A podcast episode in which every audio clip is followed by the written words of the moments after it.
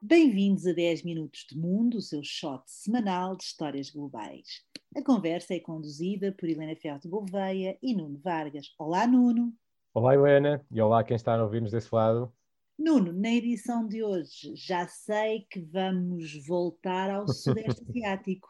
Exatamente. Hoje viajamos até um país pouco conhecido, mas com uma enorme riqueza história, histórica perdão, e com ainda maior sorriso. As pessoas do Laos, que é o país que vamos falar, têm daqueles sorrisos e, e, são super hospitaleiras e é uma coisa que deixa marca em quem visita o país. O Laos, eh, que muita gente não conhece, fica uh, numa espécie de enclave entre o Vietnã, a China, o Myanmar, ou Birmânia, a Tailândia e o Camboja. Que curiosamente. Laos não confundir com caos, desculpa a piada. Exatamente.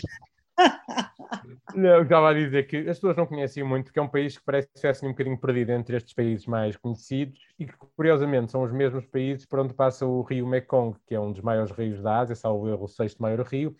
e que durante muitos anos é o, o, canal de transporte, digamos, preferencial e quase, quase único do, do país. Isto porque hum, a pouca infraestrutura rodoviária que havia uh, foi destruída pelos bombardeamentos americanos durante um, a Guerra do Vietnã, que se confundia um bocadinho com a chamada Guerra de Independência do Laos. O Laos fez parte da Indochina uh, francesa e entrou em, vários, em várias guerras. Os Estados Unidos, com a desculpa que estavam a bombardear posições inimigas na Guerra do Vietnã, acabaram por eh, largar 270 milhões de bombas, ou seja, quase duas mil toneladas de, de, de, material explosivo que destruíram grande parte do país e um dos dramas que ainda o Laos ainda tem é que calcula-se que cerca de 80 milhões de bombas ainda estão por explodir e há um enorme problema com isso, crianças começam a encontrar coisas em campos e, e, e, e acabam por haver acidentes muito, uma parte das vezes mortais, obviamente. Mas voltando ao Mekong, o rio é uma espécie de, de mar interior é um fio condutor que liga o país de uma ponta à outra e onde parte da sua economia uh, é feita uh, no equilíbrio que nem sempre é estável entre a exploração do que são os recursos naturais e a sustentabilidade futura, de, de, digamos, do país e do curso d'água. Exatamente, aliás, o Mekong tem sido tema de conversa e de agenda em vários organismos internacionais sobre barragens ou exploração de remoção de areia, atividades económicas que têm um impacto positivo em termos de lucro imediato a curto prazo, todavia, eh, se não forem devidamente controladas, podem comprometer ou mesmo pôr em causa atividades tão importantes como a pesca, ou mesmo ameaçar todo um ecossistema tão vibrante como é o deste rio. Há, aliás, um pormenor interessante e que é extensível a vários países desta região, que é o papel que as mulheres têm na preservação dos recursos naturais e, em especial, de um recurso Exato. tão precioso como a água com case studies certificados por organismos internacionais e que levou mesmo a que em 2012 surgisse a Declaração Vientiane, ou também conhecida com um nome muito longo em inglês, que eu vou passar a citar, que é a Vientiane Declaration on Enhancing Gender Perspective and Asian Women's Partnership for Environmental Sustainability ou seja, portanto, é uma, uma, declaração onde se sublinha a perspectiva de género das mulheres da ASEAN, eu já vou explicar o que é a ASEAN, para as questões de sustentabilidade. A ASEAN é uma associação de, de, nações, de países do Sueste Asiático, e é uma associação que reconheceu não apenas o papel, como o esforço das mulheres nesta questão basilar que é a sustentabilidade. Eu achei engraçado que há uma, porque há vários case studies, há uns na Índia que são, são incríveis, que é a, a, relação direta entre o empoderamento e a, e, a, e a, proteção, digamos, de género, porque obviamente sabemos que há muitas, ainda há muito por fazer nessa, na, em termos societais, no que acontece em várias, em, nas sociedades desses vários países, mas que a, lógica com que hum, a, relação e a correlação direta entre o papel das mulheres, o empoderamento das mulheres, as mulheres têm um papel muito mais uh, forte e importante na sociedade e, e os temas de sustentabilidade, ou seja, o que podem fazer em termos de, de, preservar o ambiente e manter os ecossistemas vivos. E no caso do Mekong isso será mesmo determinante, porque há, há, o rio é um bocadinho ganha-pão, por assim dizer, uma grande parte da população, e temos desde barragens, há, há barragens que na, na parte, na, na, parte chinesa, depois a, a companhia hídrica do, do Laos, que, que por um lado recebe rendas, por outro lado não quer acabar com a pesca,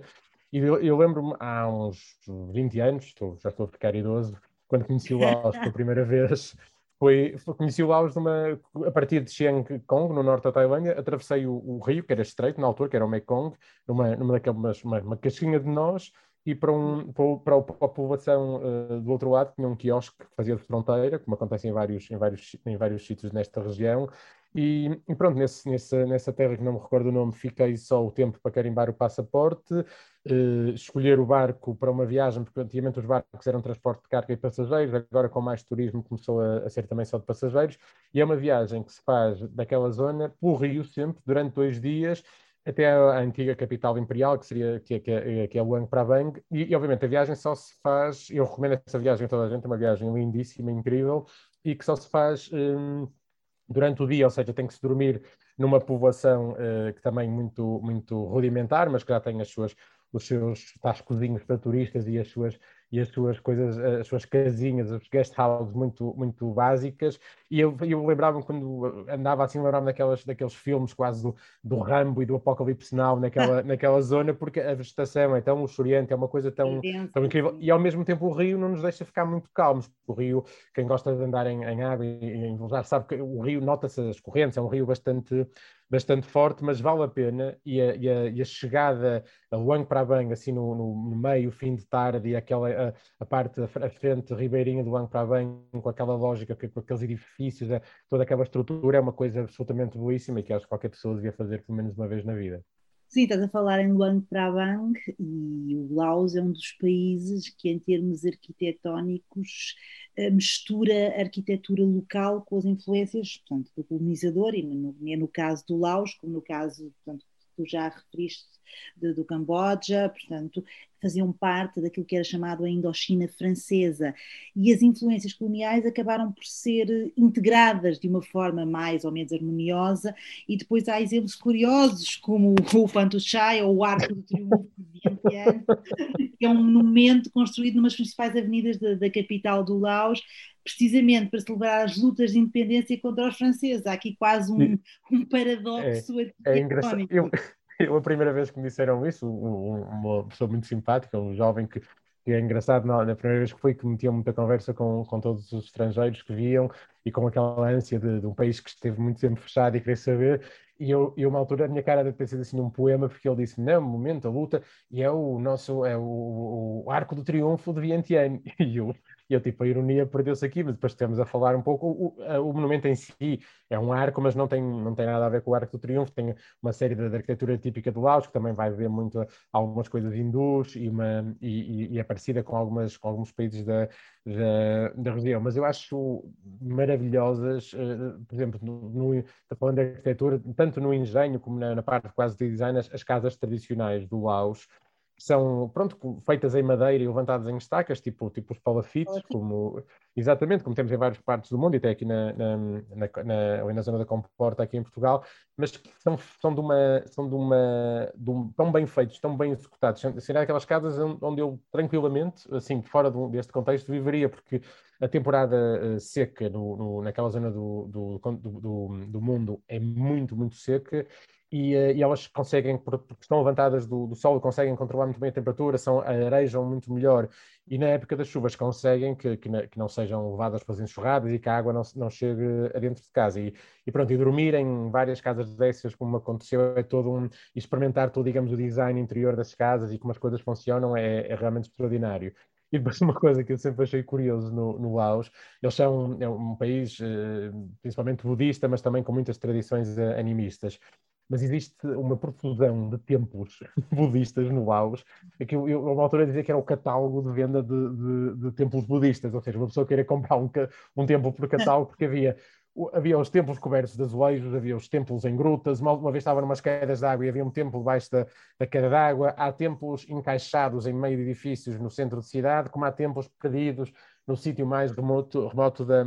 da montanha. Portanto, há templos budistas para, para todos os gostos. Desculpem, uh... mas isto é um bocadinho como as imagens de Nossa Senhora em Portugal que também encontras nos sítios Exatamente.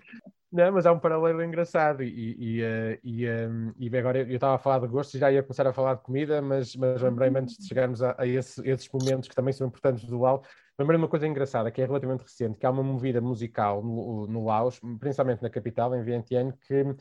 que é interessante porque como em termos de infraestrutura mesmo eh, informática não há muita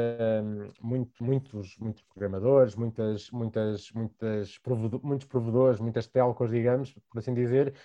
são todas estas movidas são todas assentes em redes sociais como o YouTube e o TikTok. E um, e que tem de alguma forma posto o país a dançar um, e há uma é uma e isto não resistia por aqui que é um dos meus temas favoritos é um tema que a tradução seria eu quero ser um genro ou seja, que é uma espécie de,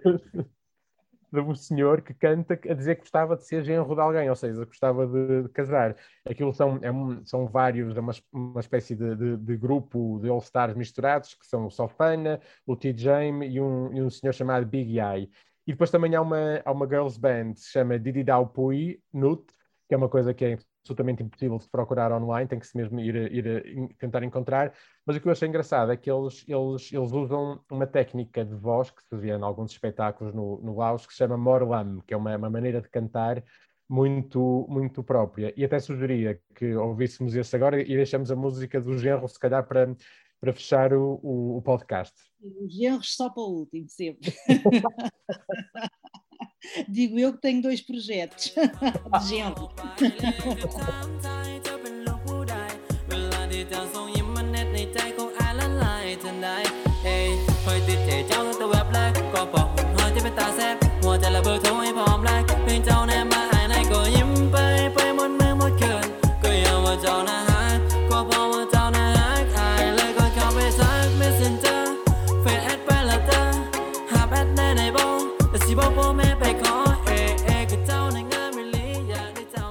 Mas falávamos nós aqui das influências coloniais e houve uma que foi adaptada e até há quem, quem considera ou quem diga que foi melhorada pelo povo do Laos.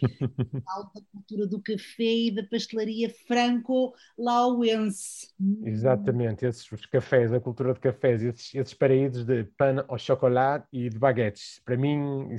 eu ficava a morar para sempre num desses cafés. Mas já há muito mais do que isso, além da baguete ou dos pãezinhos com chocolate, o Laos tem uma cultura de pausa para o café, porque o país é produtor e produz um café que é magnífico, que é muito consumido, e tem espaços que são muito, muito bonitos, com feitarias e pastelarias lindíssimas. E as baguetes que falavas, que foram introduzidas pelos franceses, tornaram-se muito únicas e bastante diferentes daquelas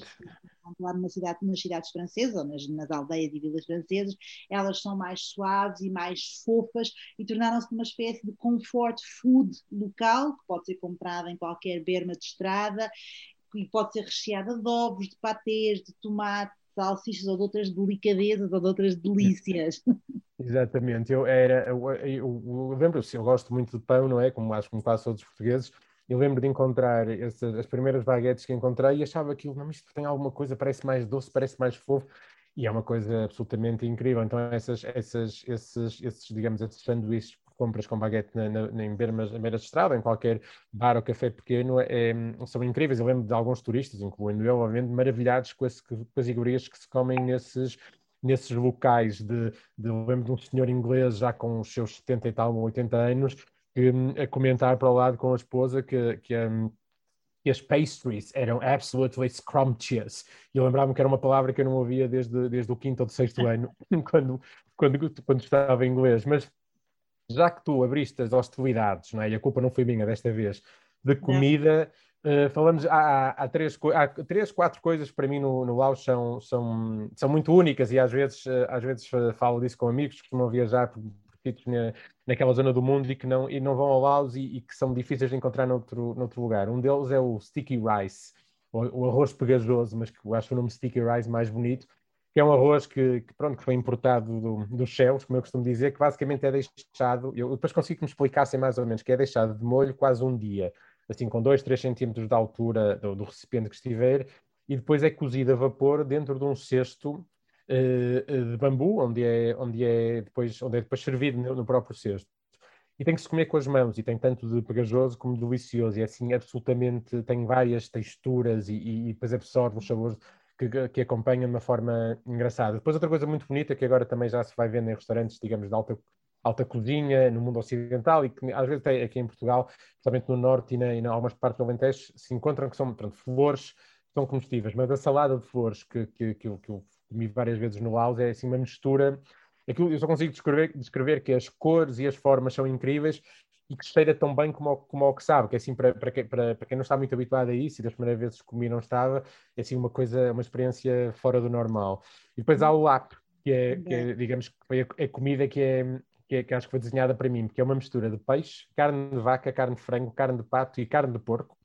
toda cortada muito, fi, muito finamente. Eu, eu, lembro que isto tem tudo, isto é, isto é, isto é fenomenal. E depois salteada com, com coentros, com, com lima, com cebola, com alho, depois com aquele molho de peixe uh, caseiro.